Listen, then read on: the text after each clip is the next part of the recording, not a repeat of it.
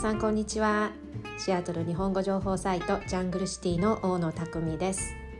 シアトル寿司バートーク記念すべき第21回今日はアーティストの太田翔吾さんをゲストにお迎えしますよろしくお付き合いください今日はゲストに、えー、今日はゲストにアーティストの太田翔吾さんにお越しいただきました。よろしくお願いします。よろしくお願いします。で、省吾さんとはパンデミックの前にフリーモントでお会いしたんですけれども、ね、実はもうね、その前から省吾さんがまずスターバックスでデザインされたグリーンカップの時に私は初めてお目にかかったんですよね。そうです。なんかインタカフェでインタビューしましたよね。クイーンアンカとかの。そうそうそうそう。はい。で、記事を書かせていただいて、はい、でそこからこう、もう、省吾さんがわーんとこういろんなところで私は作品をお見かけするようになったんですけれども、はい。じゃあ、パンデミックでもね、その間でも省吾さんは全然という活動のスピードを落とさず、そうガンガンやってる感じですよね。むしろパンデミック始まって今までこの10年間独立性一人でやってるんですけど、一番忙しかったですね。今年も忙しくて、去年に引き続いて。なんで、まあ、パンデミックのおかげっていうのもあれなんですけど、なんかその影響が、いい影響があって、またそうですね、一段と忙しくなりましたね。はい、うん。パンデミックはどういうふうに影響したんですかね？あのでもそのキャンセルになったプロジェクトもいくつかはあったんですけど、うん、あの多分その来年のためにいろいろ準備がしたい企業とかその来年発売したいなんかこうグッズとみたいなのを用意する会社が多かった気がしますね。なので、今のうちにちょっとこういろいろ止まってる状態の時に去年できなかったものをちょっと作っておこうみたいないう傾向だったのかなっていうのもありますね。なるほど。みんな、ちょちょっと待ってくださいね。こう私のコンピューターうるさいのを今今頃気づいてしまい、あ、全然すですね。パンデミックでこうまあいろいろ止まってしまい、皆さんいろいろ考えたり見直したりする機会があって、そして今までこうちょっと先延ばしにしてたプロジェクトとか、まあ、こう考えが固まらなかったこととか、そういったものをまあ社内で話し合って、これ今のうちにやっちゃおうよみたいな。そうですね。そういうプロジェクトが多かった気もしますし、でももちろんそのキャンセルになった結構大きめの仕事でちょっとショックだったのもありますけど、まあ、全部含めたら全然もうずっとパンデミック以降忙しいのでありがたいですね。うんなるほど。あのそうですね最近私が省吾さんの作品で、まあ、たくさんあるんですけれどもローカルの話でいきますと、はいあのまあ、カークランドとかのあのスターバックスの壁画ありますし、はい、あとあのエドモンズのの壁画もありましたよね。そうですね。はい、なんかいろいろあると思うんですけど、一番印象に残っているものとか、あの一番印象にって言ったらね、どのお客さんでも 一番印象になる、どれって決められないかもしれないんですけれども。はい。はい、いや、そのやっぱ最近インストールしたエドモンドの壁画は、あのエドモンド市とえー、っと、姉妹、なんていうんですか、姉妹市っていうんですか？姉妹都市ですね。姉妹都市、はい。の、えー、っと、碧南市、愛知県碧南市っていう、えー、っと姉妹都市がありまして、はい、そこと、なんか、その仲良しなつながりを、まあ、表現するというか、そのコネクションを、うん、はい、表現するっていう壁画で、えー、っと、ウェブサイトあ僕のインスタにも載ってると思うんですけど、うん、えっと、アオサギを日本風にちょっと変えて、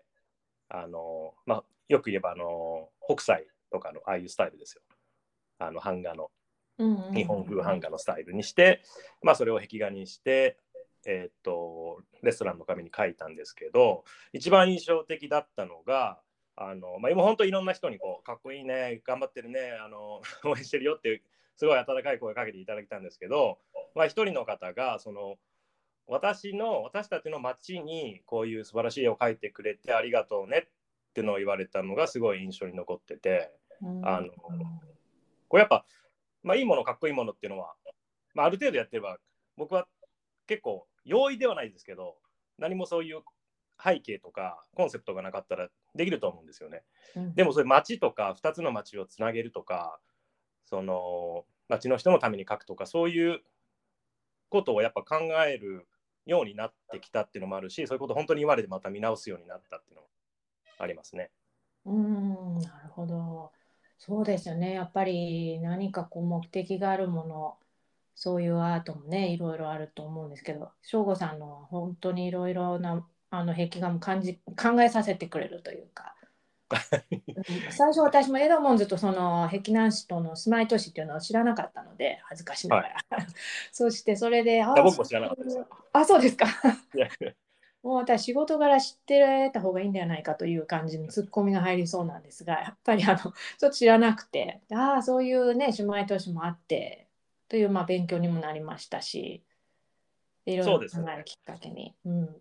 シアトルも神戸市ですよね、シアトルは。はい、シアトル神戸で、私神戸出身なので、はい、まあ、その関係で、うん、その関係で来たと言っても差し支えないほどに神戸関係で来たって感じですけど、ね、あ、そうなんですか。へえー。なんか岐阜県出身なので、あの、えー、まあ、愛知県一応東海エリアとしては結構近いので、お隣さんなので、まあちょっとそういうコネクションも感じるような壁画の仕事でしたけど。そうですね。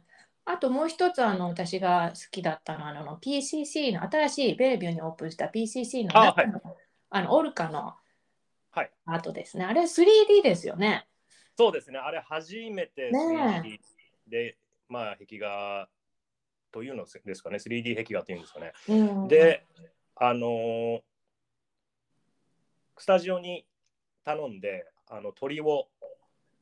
300話ぐらいこうレーザーで、うん、あの鉄の板をカットしてもらって、で本当あれ一つずつもう後ろにこうピンみたいなのを3本4本ぐらいつけて穴開けて壁に一つずつこうインストールしていくっていう作業だったので、結構時間かかったんですけど、はい、近くで見たら鳥の群れになっててちょっとこう下がったら、うん、そのオルカに見えるっていう。うはい、ですね。私もキャッシャーのあたりから見ててあオルカだなと思って近寄っていったらあららららって感じで。そうですね。そういうなんかびっくりいたしました。ああ、はい、なんかねあこれは省吾さんの作品だったのかというふうに知ってですね。あそれ知らなかったです最初初めて見た時は。そうなんです。最初は知らなかったんですよ。あそうですか。嬉しいですね、はい、その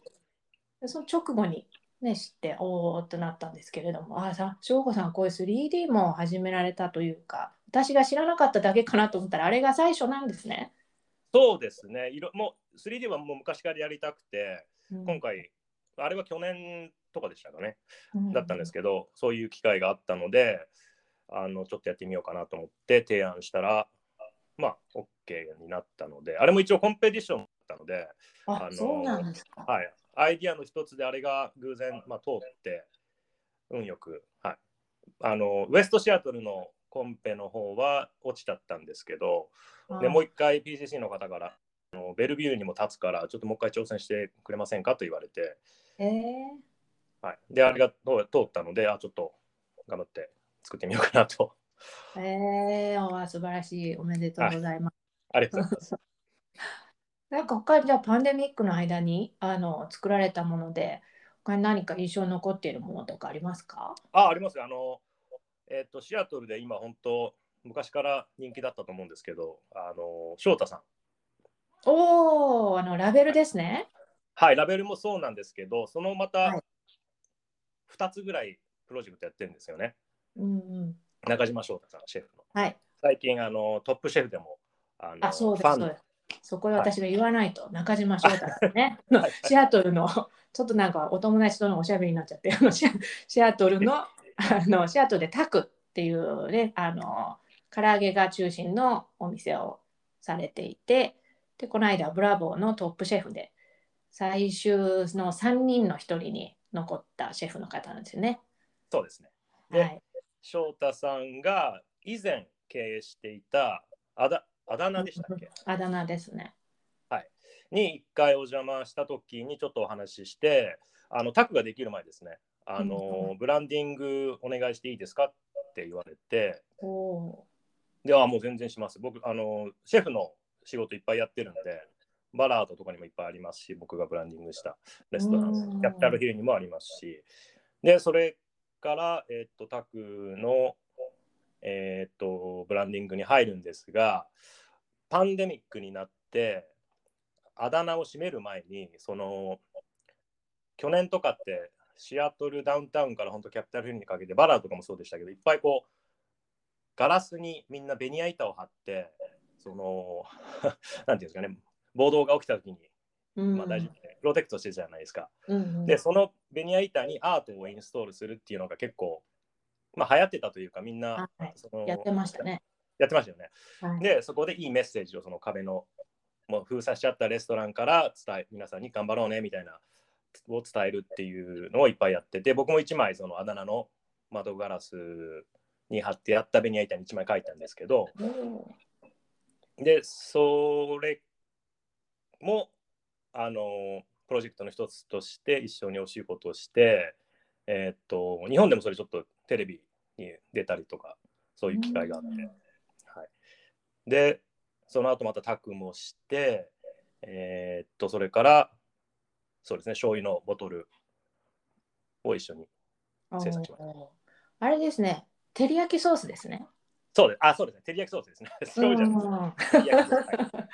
そうです。私も一個買いましたよ。あ、買いました。どうでした？はい。美味しかったですよ。この間サーモン照り焼きしてみたんですけど。あ、美味しいですね。定番で。でもほん本当に甘すぎなくて、あの、お、これは美味しいねって家族も喜んでて。こっちのってもうめちゃめちゃ甘いですからね。うん、ちょっとね、買うのを躊躇しちゃうんです。というよりも、自分で作ってしまうという。そうですね、僕も、はい、もうボトルでいつも作って置いてます、冷蔵庫ねでも、翔太さんだしな、買ってみようと思って。うん、うん、でこでどこでしたっけね？あの多分これはまた省吾さんのインスタであ省吾さんがデザインされたんだっていうことをますますこうねなんか翔太省吾って。そうですね。愛着湧きましたけどね。そうですか。そうじゃあ、タクのロゴも作られたんですか？そうです。あれはもうブランディングなので、もうロゴから、うん、えっ、ー、と、メニューのデザインもしましたし、あと、お店で使われる唐揚げとか入れるカップ、ちょっと大きめのカップみたいな、はい、の、なんか侍の絵とかあるんですけど、そういうパッケージもやりましたし、うん、えっ、と、あと、ネオンサインのデザイン。外に。そうなんですね。はい。ネオンもまあその作り方を理解していれば全然できると思いますしそのネオンサインを、えー、2つ3つぐらい作りました3つ作りましたねえー、でも翔子さんのいろんなことされてるんですねそうですねでパンデミック宣言があって翔吾さんはこうなんかこうメンタル的に変化とかありました？最初の頃とか。あメンタル僕多分結構メンタル強い方だと思うんで、はい、そこまでこう親の心配とかはしてましたけど日本でもひどかったので今でもねそこまで改善されてないみたいな話も聞きますしあのそういう面では全然大丈夫でしたけどまあ少しそのプロジェクトとか大丈夫かなっていう心配はまあ少しだけあってでなんか1週間ぐらいなんかこうちょっとパッと止まった1週間があった気がするんですよね。うんうんうん、でその時にあなんかちょっと自分のアートでもやってみようかなって思ってで今でもちょっとやってるんですけど時間があったら、うんうん、そういう自分のアートをまた、あのー、再確認する期間もできて結構、はい、メンタルは安定してましたよ。うん。でこう例えばまあ今だ今だとまあ、限られた時間の中でお客さんからこう依頼を受けてその依頼に沿ってこうお仕事を次々やられているわけですけど、はい、で自分のアートを振り返る期間っていうのが時間というのがあんまり取れない感じほぼ取れないですね。もう,、もう100%クライアントベースの仕事なので、そのパンデミック始まって、なんか謎の空白のなんか1週間みたいな時期にちょっとだけやって、でも、あのまだ自分のアート全然やりたいので、今本当夜な夜な一人であの作業してるのがあって来年ちょっと個展を開こうか開こうかなギャラリーの人とももうお話ししてて、ね、それがあのインスタでちょっとデッサンとかなんか公開されてたやつですかね？あ、そうですね。1枚出しましたね。以前、結構前にも何種類か出して、それはウェブサイトに、小さめのアートなんですけど、ウェブサイトに置い、うん、まあ、オンラインショップに置いておいたら、結構買ってくれた方がいて、もう2つぐらいしか残ってないんですけど、うん、あ、ならちょっと頑張ってみようかなと思って。はい、なるほど。じゃあ、あの太田さんの場合はご家族いらっしゃいますけど、ご家族とのそのパンデミック中のあのか生活とか何か変化ありましたか？そうですね、僕、やっぱ基本、本当、外で壁がもう1週間ぐらいいないとか、それか、もうほぼスタジオにいる、今いるところ2階のスタジオなんですけど、あの、結構な、なるべく子供と遊ぶようにはしているので、そこまで変化はないですけど、うん、でも学校とかやっぱ行けないので、幼稚園ですか、うちの子供小さいので。それの代わりにちょっと一緒にお絵かきしたりとか、こう粘土で遊んだりとか、レゴとか好きなんで、レゴちょっと遊んであげたりとか。えー、太田さんからお絵かきとか習えるのはいいですね。子供はでもうまいですよ。あ迷いなく書くんで、もう本当先生って呼んでます、僕は。あ、そうなんですね。あ、はい、それはなんかちょっとわかる気がするかも。こう思い切った線がすごいバーンとこう出てきて。そうですね。僕もあんなやりたいですよ。そうなんだ。私も今まだあのオフィスに飾ってる息子のプリスクールの時の絵があって、それがなんかダチョウかなんかなんですけど、はい、すごい首とかでももう一本線なんですよね。バーってこうあって、力強く。がボーンってこうやって、体はシャッシャッってこう2つぐらいの筆で終わってる。でもすごいそれなんか好きで、いいうん、なんかこうちょっとね、いつも見てるんですけど。そうですね、僕もスタジオに本当、フレームにも入れてあるのもいくつもありますし、子供の絵ですけど、あのうまくいったやつはフレームに入れて自分のスタジオに飾ってますね。うん、あそうなんですね。省吾さん、もともとワークフロムホームのスタイルですもんね。そうですね、そうですね。まあ、それでも集中したいときは、うんうん、はい、ドアも閉めてヘッドホンして、はい、やってますけど。おはい、じゃあすごいやっぱり集中力が普段からあるわけですね。そうですね、やり始めたら結構もう10時間でも書いて入れるタイプなので、うん、結構、はい。まあ、奥さんにはたまにもうちょっと家手伝ってよと言われたりしますけど。今そこを突っ込もうかなと思ったんですけどね。でもあの夕食はほぼ毎日僕作ってますね。あいいですね、それ。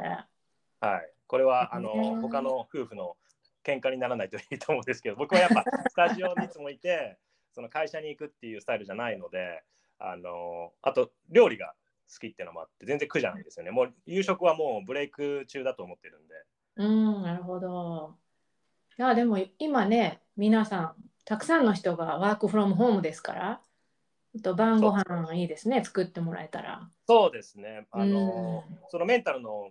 とこにまた戻るかもしれないですけど、仕事、まあ、4, 4時ぐらいに、3時、4時ぐらいに畳んで、あのずっと走ってるんですよね。筋トレとランニングをずっともうやってて、それを今週ももう4回ぐらい行ってて、毎回3マイルぐらい走るんで、うん、もうどれぐらいですかね、20キロぐらい走ってますかね、今週は。で、そこでちょっとまあ、すっきり、メンタルをすっきりさせて、その後まあ夕食、まあ、ちょっとお酒でも飲みながら夕食を作って、まあ、家族のサポートみたいなのをなるべくそうバランスよく。へえ、やっぱり運動もされてるんですよね。その辺が、そうですね。座ってるのが多いので、やっぱこういう仕事は。確かに。はい。いやそれはもう本当あのー、コンピューター使ってずっとでタイプしてる人とかも多いと思うんで、特にまずズームミーティングがね、増えたりして。そうですね。えー、なので、やっぱちょっと体を動かさないと、なんかこう、うずうずするというか、なんか調子が戻らないんで、本当、なるべく毎日行くようにはしてます。でも、インスピレーションとか、どういうふうにして湧いてくるんですか？なんかこの質問 まあどういうふうにして決まってたらいいですけどね。そうですね、本当そうなんですけど、やっぱりいろいろ見ることですね、僕は。インターネットでもいいですし、その友達の、ね、インスタのアカウントとかでもいいですし、それがやっぱインスピレーションすごいなりますね。あ、頑張ってるなとか、うん、あこういう会社と一緒にこういうもの作ったんだとか、僕やっぱいろいろスタイルが一つに定まってないアーティストなので、そういうところから、まあ、盗むわけじゃないですけど、うん、勉強インスピレーションをする。あこういう方法でやったんだとかこのアーティストはこんな風にこういう材料を使うんだとかそういう風に勉強することが多いですね。うん。でやっぱりあのパンデミックになったからではないですけれどもその新しいやり方とか新しい手法を一緒です。新しいやり方。はいはい。こうなんかこう挑戦したことさっきのその PCC での作品以外に何かありますか、はい、ありますね。最近また挑戦してるのが昔からあのスプレーペイントがスプレー缶が好きであのグラフィティアーティストみたいにうまくはできないんですけど、まあ、材料の一つとしてやっぱスプレー缶って早いんですよね。色塗ったり、その掃除もそこまでないですし、まあ、ちょっとあの価格はあのアクリルとかに比べたらしますけどその効率がすごくいいのでそれをもうちょっと壁画に取り入れていきたいなと思って。これ話していいのかな？あの 最近まだリリースされてないのでわからないですけど、あのシーホークスのスタジアム今はルーメンフィールドっていうスタジアムなんですけど、はい、そこに壁画を描いてきましてえー、そうなんですか。はい。すごい。本当1週ん？2週間ぐらい前に本当終わらせた話なんですけど、えっと、シーホークスとサウンダーズとスターバックスっていうコラボの壁画をちょっと担当させていただいてへえすごい、ね、それを楽しはいまあ運よくはい。でそれのインストールするときにスプレー缶で最初色をあの塗ってからこう黒でカットするっていうわかりますかね？こうスプレーでこう広がるじゃないですか。でその周りを黒でカットすればなるほどなるほど塗りつぶすってことですよきれいに。でそれをはいそういうテクニックを使用して仕上げてきました。えー、それは知りませんでというか、まあ、内緒というかリリースされてないんですね。そうですね、まだされてない。でも昨日ホームゲームだったんで、はい、見た人もいっぱいいると思うんですけど。ああ、そうか。公開されてるのはもう公開されてるんですね。はい。えー、そうか。昨日負け試合だったんで、ちょっとそうですね。ああ、気分があって 勝ってほしかったですね。惜しかったですね、あれは。いや、惜しい、惜しい。ちょっとディザストラスみたいな感じでした。なんか、あシーホークスあの辺からもう、フォースクォーター辺からいつも戻ってくるじゃないですか。そう、カムバックなかったですよね。そうですね。一回あのインターセプトして、あこれタッチダウンしたら同点になるなってとこまでは。うん、本当本当に。そこからまたインセプトすぐされて、ああ、これはもうダメだなと。そう、うちの夫も途中であの結果だけ教えてくれって言って上に 2階に行ってしまって。見てるとね、もうやっぱり、うん、まあ、シーホークスはいいんですけど、まあ、じゃあ、そういうシーホークスのその新しいミューラルも作られて、そこにこのスターバックスが絡んでるということは、その省吾さんのこのお仕事とか結構スターバックス絡みで来ることが多いですか？そうですね。やっぱスターバックスはまあ大もう大企業なので、うん、運よく僕もう2014年からもう67年ですかね。あ一緒にいろんなプロジェクトやってるのでいまだにこうあローカルのスタバでアート、省吾のアート見て、これ売ってるみたいなメールをいただくことは結構ありますね。お売れないんですよ。そうなんですか。もうそういう契約しますから、勝手に売ったら怒られます。ああ、そうか、そうか、なるほど。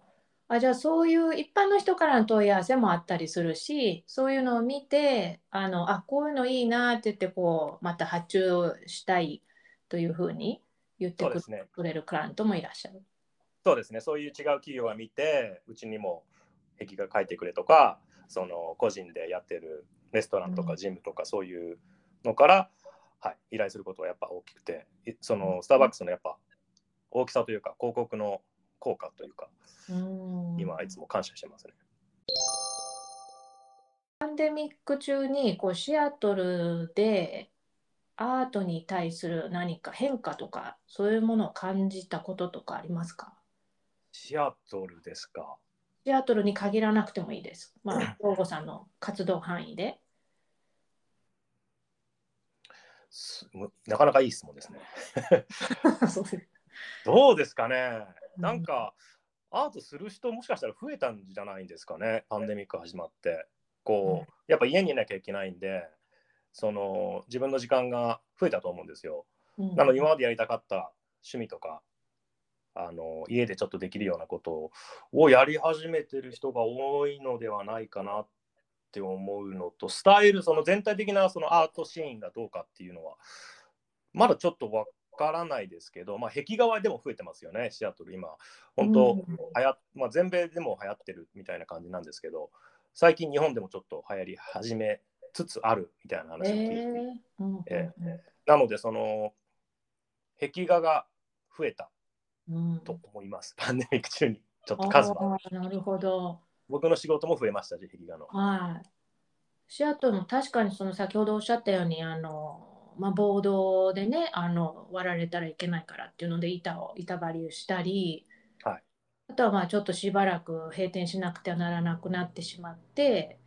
板張りをするとそういうところでまあねやっぱり単なる板よりもまあ、絵を描いた方がいいということで、そういうメッセージ性のあるものそうですね。たくさんありましたね。そうですね。そういう、だから仕事っていうか、キャンバスが増えたっていうのもあるんで、いろんな、こう、ちょっとうずうずしてたアーティストが、そういうチャンスを得れたっていう期間でもあったんじゃないかなって思いますね。うん、あと、そのアートスタイルでもないんですけど、そういうメッセージ性の強いものがやっぱ絶対増えたと思いますね。こう、うん、人を描くとか動物を描くとかじゃなくてあのそのメッセージポジティブなメッセージを送りたいっていうベースのアートがやっぱ見られますよね。街中では。はい、その一つうん、その一つはそのやっぱりエドモンズでのその姉妹都市とのその関係を考えてのミューラルを作られてそこにその通りがかった女性が言ってくださったというそのコメント、はい、なんかこうつながっていく感じがしますね。そうですねやっぱ企業も町もそういうことにやっぱ意識が、はい、意識してると思います。パンデミックでやっぱみんなこう離れ離れになってるっていう状況が続いてるのでやっぱりそうですね。アメリカは早いですよね、そういうところ手を打つのが、うん。とてもいいことだと思いますし。自分のアートについて気づかれたこととかありますか？僕自身のアートですか？はい。ああ、そうですねも。もうちょっと気づきたいんですけどね。あの なので、来年個展をしてちょっとこ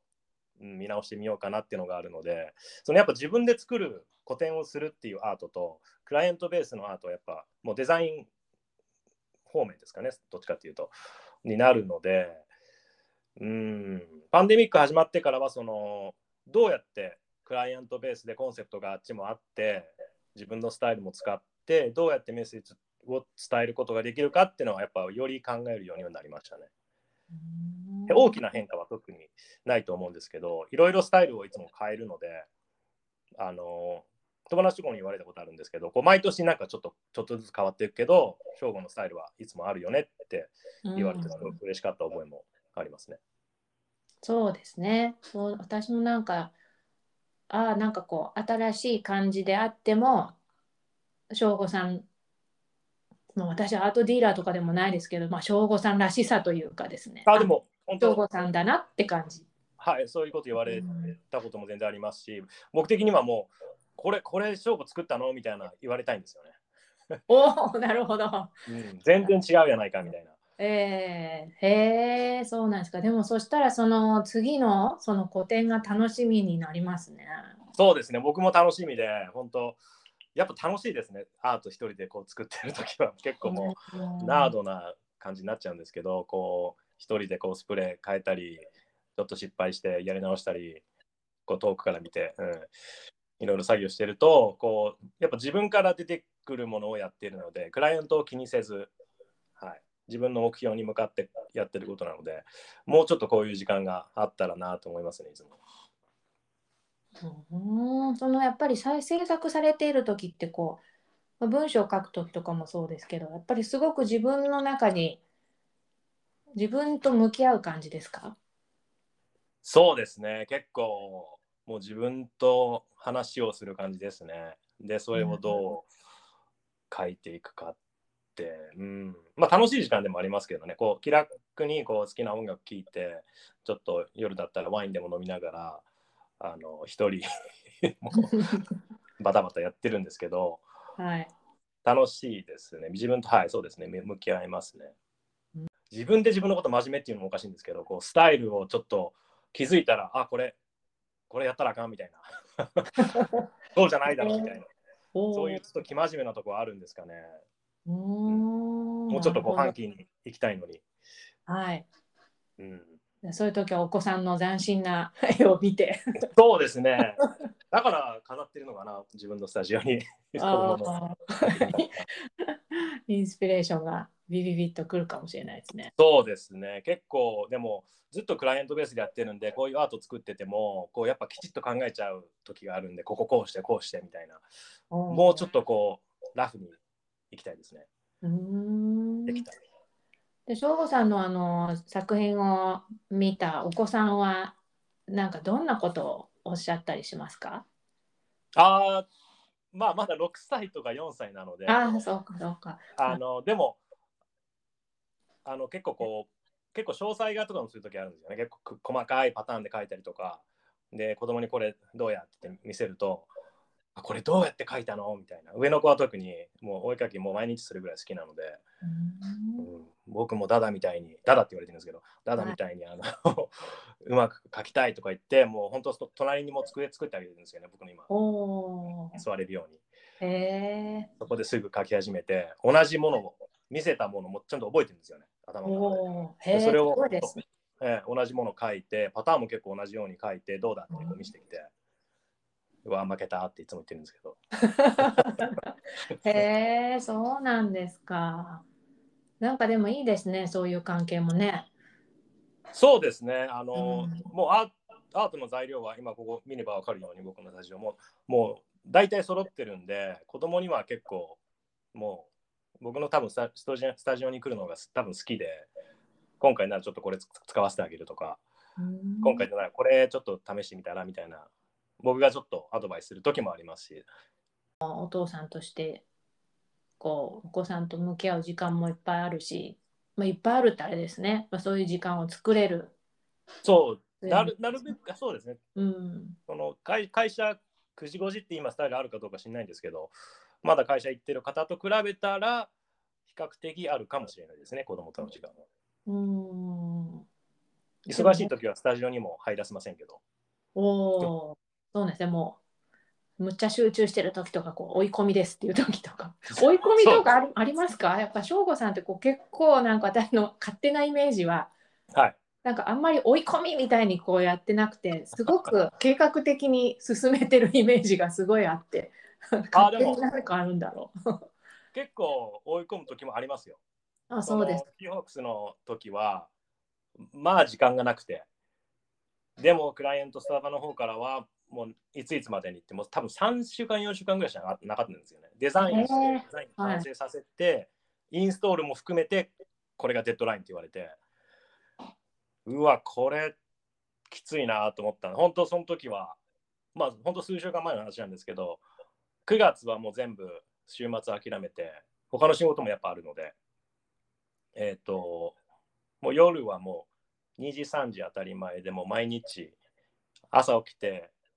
えー、仕事、もうランチなんてもう残り物ですよ。もうパッと食べて、で、また帰って、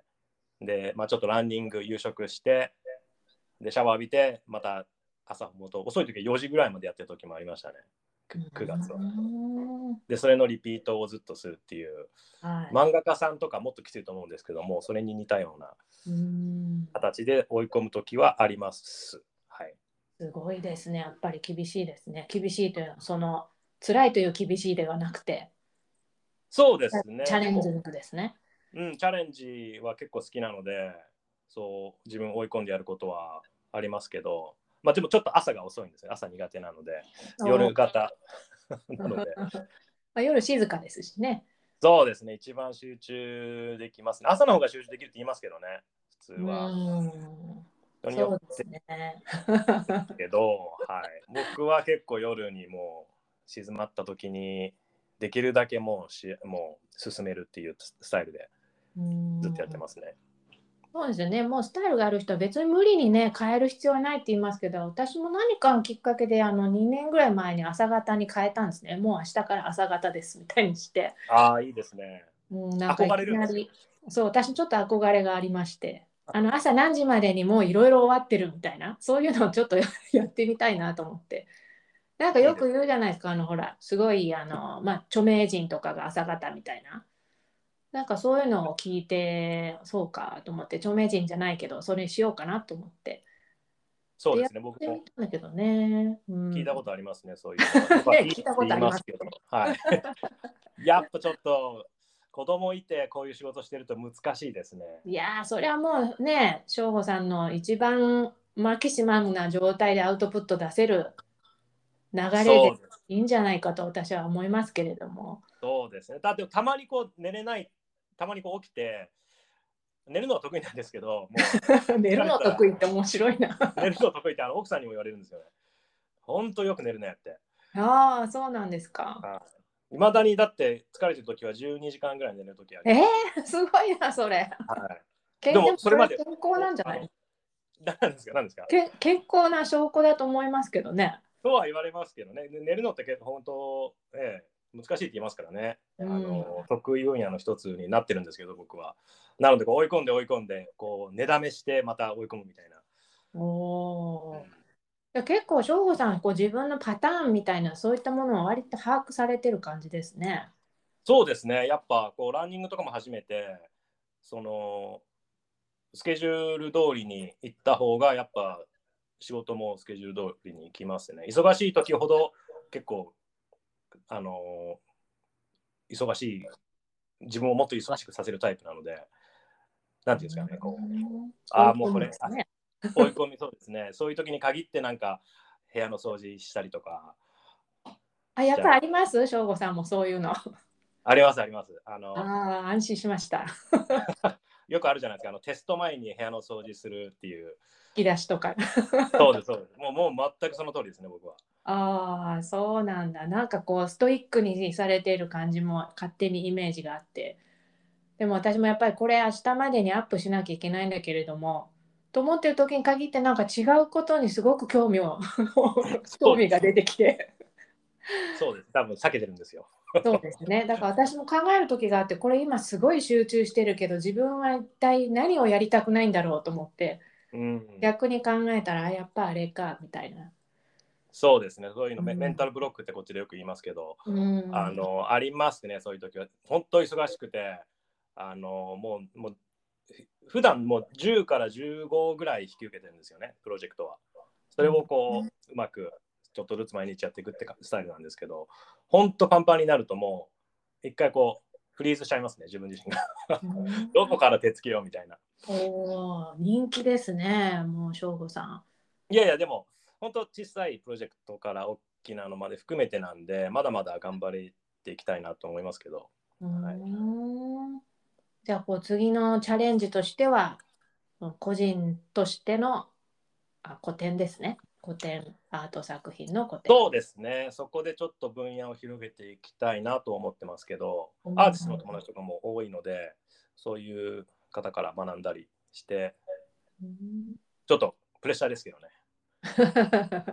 みんながこう作品を、ね、見るわけですもんねそのお客さんの依頼で作ったものではないもの。そうですね。もう自分から出たものなんで、もう本当裸にされる気持ちですね。うんなるほど。なんかよくはアートウォークとかね行くとこうやっぱりアーティストの頭の中に入った感じがありますもんね作品。そうですね。その人のなんかスタイルとその性格とかそういうのが見えてくるのがあるので、どうですかね、今回は ちょっと心配なんですけど。こっちは楽しみですけれどもね、やっぱり。これはシアトルで開催される予定なんですか？そうです。あの一つ、まあ、知り合いというか、以前一度会ったことのあるギャラリーの方がいて、たまたま最近お話ししたときに、ちょっと僕の方からあの個展とかできますかって聞いたら、全然こういうのを考えてるんだけどって送ったんですよね、画像。と自分でやったやつ。ああ、いいじゃないの。あのちょっとなら今今度もその作品持ってきてって言われたんですよね、ギャラリーに。えー、で、多分そこで テストというか、はい、があって、そこから多分話が、まあ、うまくいくといいんですけど、なのでギャラリーもまあ、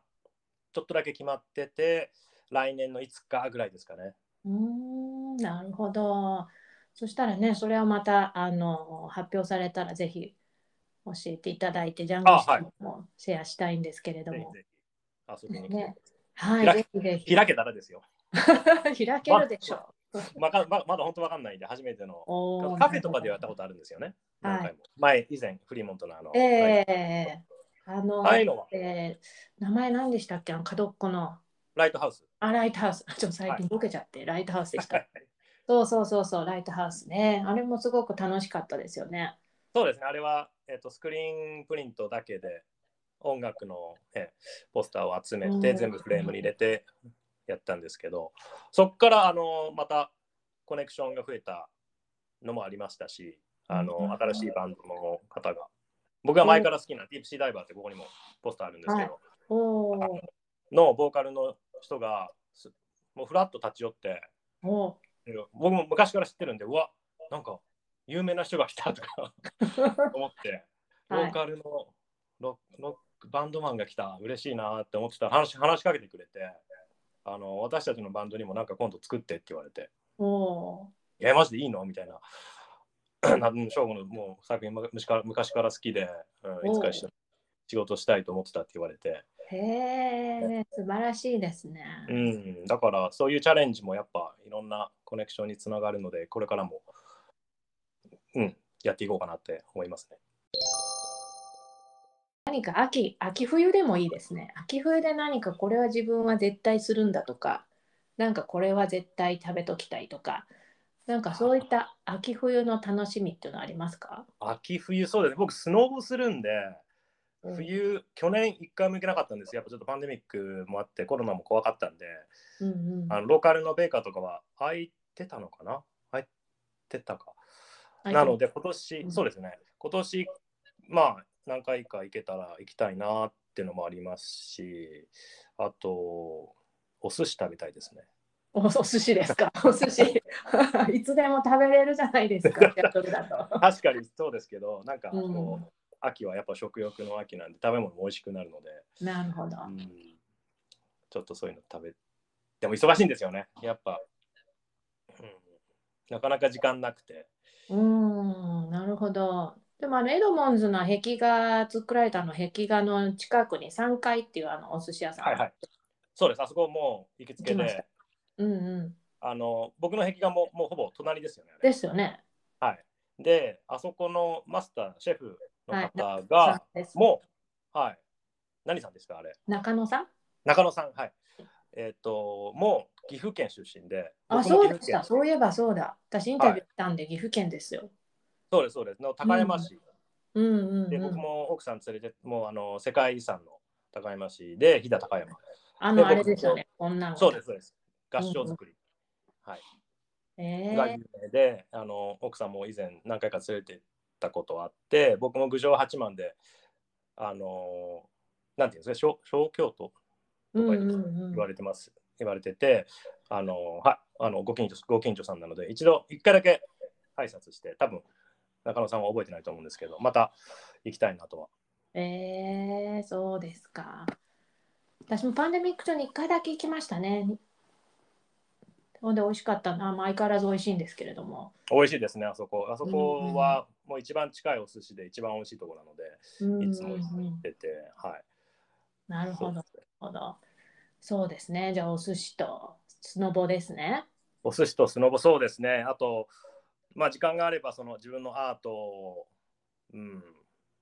にもうちょっと力入れていきたいなと思いますけど、あんま力入れてると、今のクライアントさんに怒られるので なるほど。でもやっぱりね、シアトルはそのアウトドアも、ね、アクセスが便利ですし、はい、シーフードもあって、まあ、お寿司屋さんもあるし。そうですね、最高ですね、この辺りは。あと、マウンテンバイクもするので、ダウンヒルっていうあの山を。えー、危ない危ないですねとか言ったら。そうですね、危ないですね、あれは。うんうん、でも、まあ、フルフェイスのヘルメットかぶって、も膝とかも全部つけてるんで、あのうまくなれば面白いんですけど、秋はやっぱ、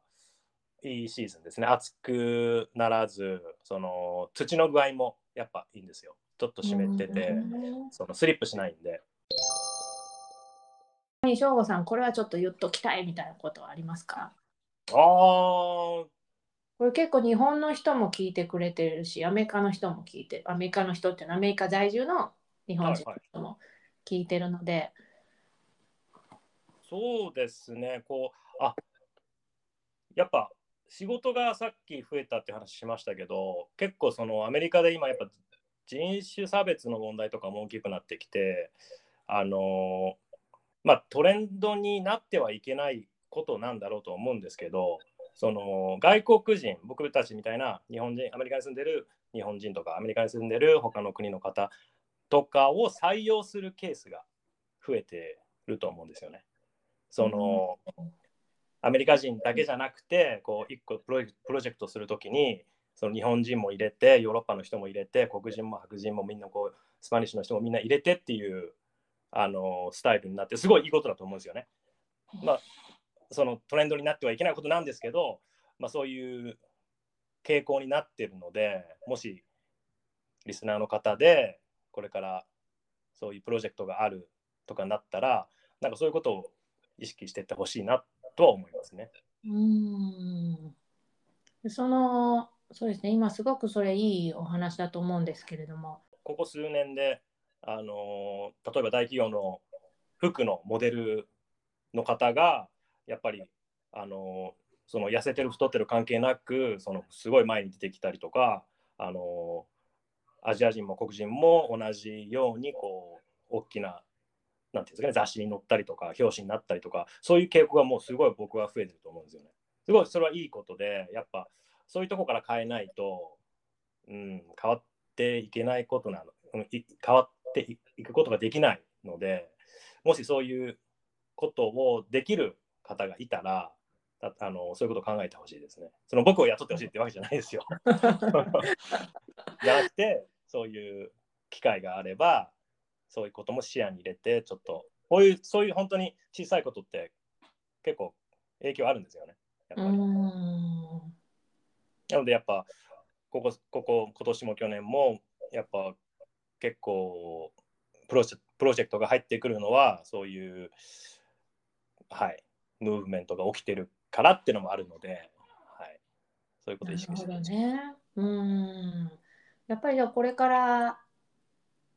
まあ、インターネットがあるんで自分の作品をね別に日本にいても見てもらえるわけですけど、まあ、アメリカを拠点に活動していきたいと思っているそういういわゆる白人ではないマイノリティの人種の人たち、でもたくさんチャンスはあるって感じですね。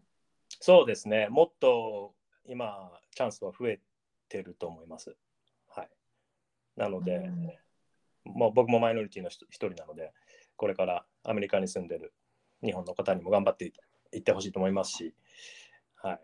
日本でももし、ね、そういうチャンスがあったら他の国の方を採用するとかそういうのもあの視野に入れていったらまた面白いことができるんじゃないかなと思いますね。うんそれもいいですね。うん、やっぱり多様性って言ってもね本当にむあのままあ、実際になかなか実現しにくいところもあるみたいですし。そうですね、なかなかそのいきなりガツンと変えると、またちょっと冷たい目で見られるっていうのもあるかもしれないですけど、うん、まあちょっとずつそういうことはチャレンジしていかないとね、うん、やっぱ変われないので。うん、そうですね、さっきからその、まあ、省吾さんが言ってらっしゃる、まあ、メッセージ性というか、より良い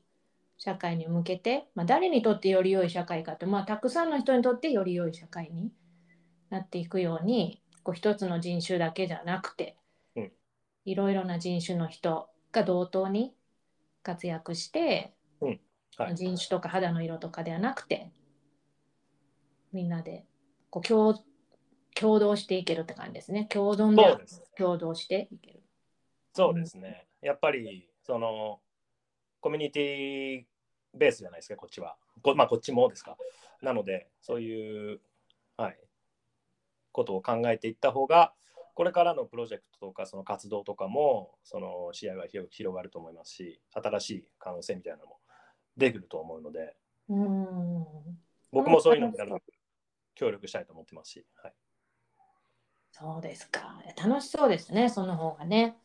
そうですね。うん、これからの子供たちとか？そうですね。特に僕は子供がジャパニーズアメリカンなので、その心配でもありますね。やっぱそのアジアンヘイトとかもあるじゃないですか、こっち最近になって多く増えてきたので、うん、そのまあアジア人持ってるお父さんとしては、はい、ちょっと心配です。うん、やっぱその日本にちょっと住んでもいいのかな、子供のためにした方がいいのかなって思う時もありますよ、やっぱ。あ、そうですか。うん、やっぱ仕事からちょっと今無理ですけど、あのまあ、待遇が違うじゃないですか、やっぱ。そのハーフの子供なんで、まあ、モテるから行かせるってわけじゃないんですけど、まあ、ただ僕が安心、まあ、奥さんもそうですし、日本は本当は安全な国だねって、うん、銃もないし、うん、そういうのもやっぱ怖いですね。考えると、うん、日本にこう逃げるわけじゃないですけど、子供のことも考えて、日本語があまりできないので、2人とも。うん、それも言語の部分も含めて考えることはありますけど、ちょっと難しいですね。こっちで僕は働くの好きなんですよね。うんうんうん、もう多分日本の企業で働くってことは一緒ないと思いますけど、はいえー、でも考えますね、そういうことはやっぱり。私もちょっと日本にとか考えるんですけど、いや、でもな、日本語がなと思って、日本の学校に行かないんだったらインターナショナルスクールかとかいろいろ考えて、はい、でもそしたらうちの夫がそんなんだったらこっちと一緒じゃないかって言われてもまあなんか学校の面ではそうだなと思ったりね。そういろいろしてうん。難しいですよね。どうしどうしようかな。まあでもその まあ、チャレンジでもないですけどこう強くなってほしいので精神的に。はいわ、かりますわかります。わかりますよね、はい、なまあ、悩みどころなんですけど。まあなるべくでも日本に行けるときはみんなで一緒に行って。はい。そうですね。私もやっぱり日本に息子と1年に1回に行ってたんですけどパンデミックで2年ぐらい行けてないのでそうなると、ねまあ、日本に行った時は日本を好きになってほしいのでもうとにかく楽しいことしかしないっていう。はいはい、してたらなんか日本はすごい夢の国みたいになってしまって 日本に住みたいってなったんですけどでもあの、はい、なんかのあのアニメを見てたらああ日本の学校こんな宿題出るんだじゃあやめとこうみたいななんかすごい早いですね早かったですね。遊びに行くだけでいいやみたいになりましたね。あ僕も前今年帰った時3年ぶりぐらいに帰って友達の、えー、あの2週間隔離はきつかったですねやっぱり。ああれを経験されたんですね。経験しました。あれもだって厚生省ですか、うん、のアプリをダウンロードしてあれ毎毎日 1, 日2回ぐらいチェックが入るんですよね。であと PCR 検査ですか？あれもアメリカ立つ前と日本立つ前1回ずつしなきゃしなきゃいけなくて、あれも4、5万かかるんですよね。3、4万1回。結構まあ足元見てるなと思ったんですけど、プラス2週間隔離、厚生省からのチェックで、それからやっと出出れた。おお、そしたら省吾さんは岐阜県ですから、やっぱり日本に帰られてからホテルかなんかに2週間いらっしゃったわけですか？あのそう、いや、実家です。あ、実家まで帰られたんですね。はい、はい、実家で、なんとか車で。そりゃいいですね。そうですね。大変だったんですけど。へえ。いや、あれをね、やっぱり経験された方では、いろいろ話聞くと、まあ、確かにね、大変だったという。そうですね。あの、ね、東京で式があったんですけど、うんうん、その本当東京行く隔離終わって東京行くぞってなる本当何日か前に、えっと、ロックダウンになって東京が。で駅もレストランもバーもお酒提供が禁止されててその、まあ、アルコールなしの結婚式になっちゃってうんうん、あそうなんですね結婚式ももちろんダメでそうですね本当あの渋谷のど真ん中でやるっていうあのうちの兄貴に言ったらもうそれなんか罰ゲームやなって言われてこの時期に渋谷行くなんてもうゲームやなって言われて、うん、でもなんとか無事に式を挙げることできて幼なじみだったのでやっぱ絶対行きたいなと思ってなるほどよかったですねじゃあ近れてねそうですねまあでもコロナこの今の2週間隔離ある時の来日はもうあまりお勧めできませんねああ、なんかだんだん短くなってきそうで、今10日まで短縮されたんですよね。あ、そうなんですか。はい。そうなんですよ。4 日だけちょっと短くなって。はい。もう今日またなんかアナウンスがあったんで、あこれでもう、ね、ワクチン接種の方のためのなんかお知らせだったんで、あこれはもうワクチン接種してる人だけはもう隔離なしかなと思って見たら、なんか証明書についてのまた細かい指定がアップデートされただけで、なんだって感じでしたね。僕だって4月とかですかね、行ってまだワクチン広まってなかったですから、僕的にはもう一番安全なあの人が、ね、アメリカから来たんだぞみたいな感じだったんですけど、やっぱね、やっぱそういうルールを守らなきゃいけないんで大変だったんですけど、はい、あの空港も8ステージぐらいあるんですよ。お出るのに。その書類するアプリ落とす。ああ、なんか言ってましたね。友達もなんかオリンピックに出てるみたいな、もうハードルがすごい次々出てくるみたいそうです、そうです。本当そうです。はい。もうゲート、ゲート、ゲートで、全部もう係の人がいて、もうあの唾液検査も全部して、で PCR 持ってきてるのに唾液検査もして、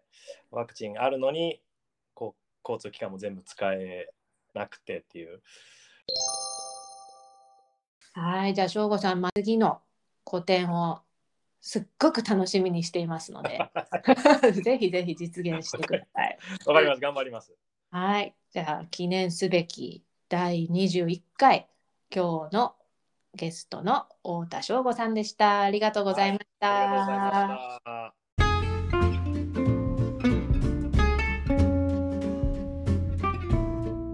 した。シアトル寿司バートーク記念すべき第21回いかがでしたでしょうか？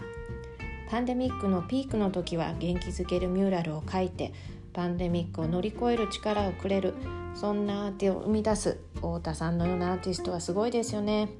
それもいつも同じものを作るわけではなくてお客さんごとにまたはプロジェクトごとに違うものを一から作るわけですもんね。ものすごく頭を使ってエネルギーを燃やしてらっしゃるんだなと思いました。そりゃ12時間睡眠が必要なわけです。今回こういうふうにポッドキャストに挑戦してみてよかったなと思うことの一つは以前に一度インタビューさせていただいた方にこうしてまた違う形で気軽にお話ししていただけることです。そんなわけで次回はシアトルのエンジニアの方をゲストにお迎えします。お楽しみに。シアトル日本語情報サイトジャングルシティの大野匠でした。